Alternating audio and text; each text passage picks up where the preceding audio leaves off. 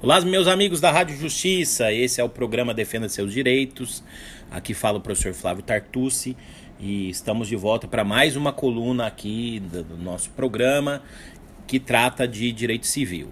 E hoje eu gostaria de comentar um tema que está em debate nos nossos tribunais, mais até do que a doutrina, que é o tema relacionado à responsabilidade civil pela perda do tempo ou como querem alguns, o professor Marcos Dessoni, do Espírito Santo, desenvolveu essa teoria, né?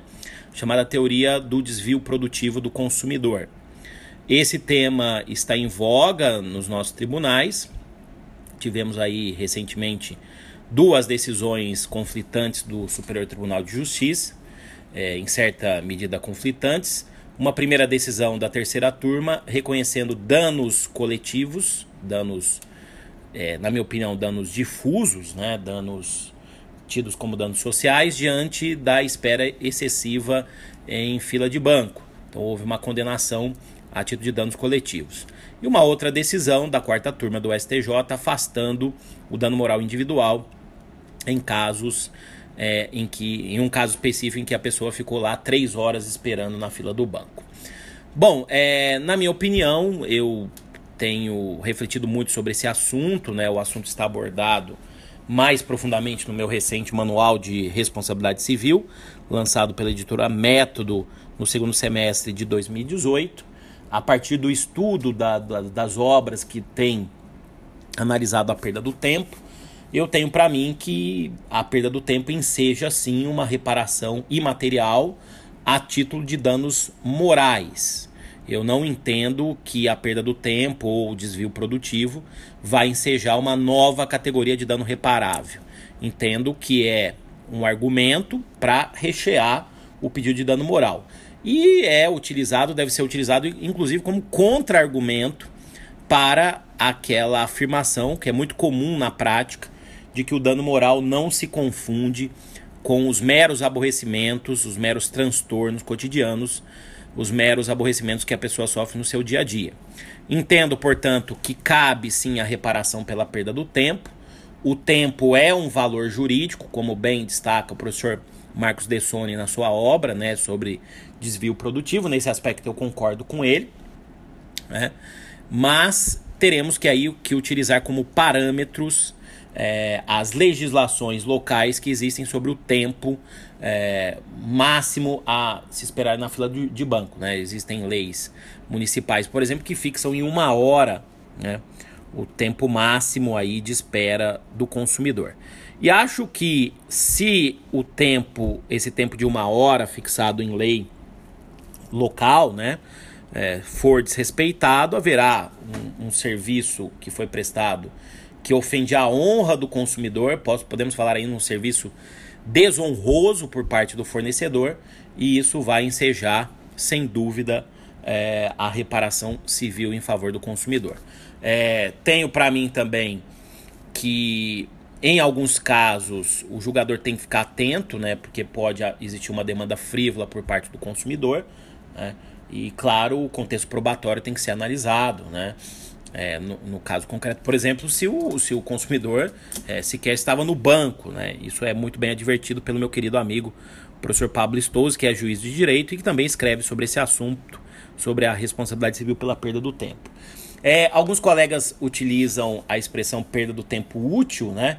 Mas eu tenho falado só, em, eu até cheguei a utilizar essa expressão, mas eu tenho falado tão somente em perda do tempo, até lembrando aí uma afirmação do meu outro grande colega, amigo, professor Marcos Catalã, que nenhum tempo é inútil, né? Na verdade, o tempo que é mais inútil, muitas vezes pode ser o mais agradável, né? Em que você tem aí livre para despender com aquilo que você mais gosta. Bom, é, entendo que se não houver lei local, o parâmetro que tem que ser utilizado para que esteja presente ou não né, um, um, o atendimento desonroso deve ser justamente esse tempo que eu mencionei de uma hora. E para mim de nada adianta também é, o banco ou uma outra instituição oferecer toda uma estrutura de comodidade de atendimento, né, como se vê em algumas agências bancárias ou agência de, ou agências de correio, né, de deixar lá o consumidor sentado esperando no ar condicionado, né? Isso para mim não resolve o problema, porque o valor jurídico que é atentado nesses casos é o valor do tempo, né? Então, tem para mim que isso também nada adianta. O, o parâmetro aí é objetivo nessa questão, é o excesso do tempo aí na fila do banco. Né? Acho que com isso também a responsabilidade civil acaba cumprindo a sua função complementar pedagógica ou função de desestímulo, como sempre afirmou o professor Carlos Roberto Bittar, que para mim é, é, referência nesse assunto, né? é um verdadeiro clássico a respeito desse assunto e não caráter punitivo. Eu não sou favorável ao caráter punitivo puro, sou favorável ao caráter de desestímulo da responsabilidade civil, em complemento à ideia de compensação, como sustentava e defendia o professor Carlos Alberto Bitar. Acho que cabe sim reparação de dano individual, dano moral individual, como está no Código de Defesa do Consumidor, no seu artigo 6, inciso 5, e cabe também a reparação coletiva, como bem decidiu a terceira turma do STJ nesse julgado recente. Esse é um tema que parece-me pende de uma pacificação ainda no STJ, ainda mais com esse recente julgado aí da quarta turma. Né? Acho que é um assunto que ainda deve voltar e tem que ser pacificado na segunda sessão. A minha opinião doutrinária é essa, aqui já manifestada, que cabe sim a reparação individual e também a reparação coletiva, inclusive para desestimular essa conduta de desrespeito aos consumidores que é tão comum, infelizmente, no nosso país. Esse é um tema sem dúvida polêmico, né? Sempre me manifesto assim aqui com o devido respeito aos julgadores, claro, né? É, é sempre complicado julgar, né? mas acho que é um tema que tem que ser aprofundado, né? O seu debate no âmbito doutrinário e também perante as nossas cortes superiores.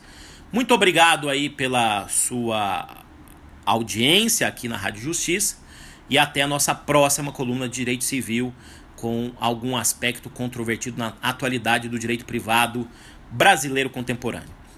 Um abraço aqui na Rádio Justiça.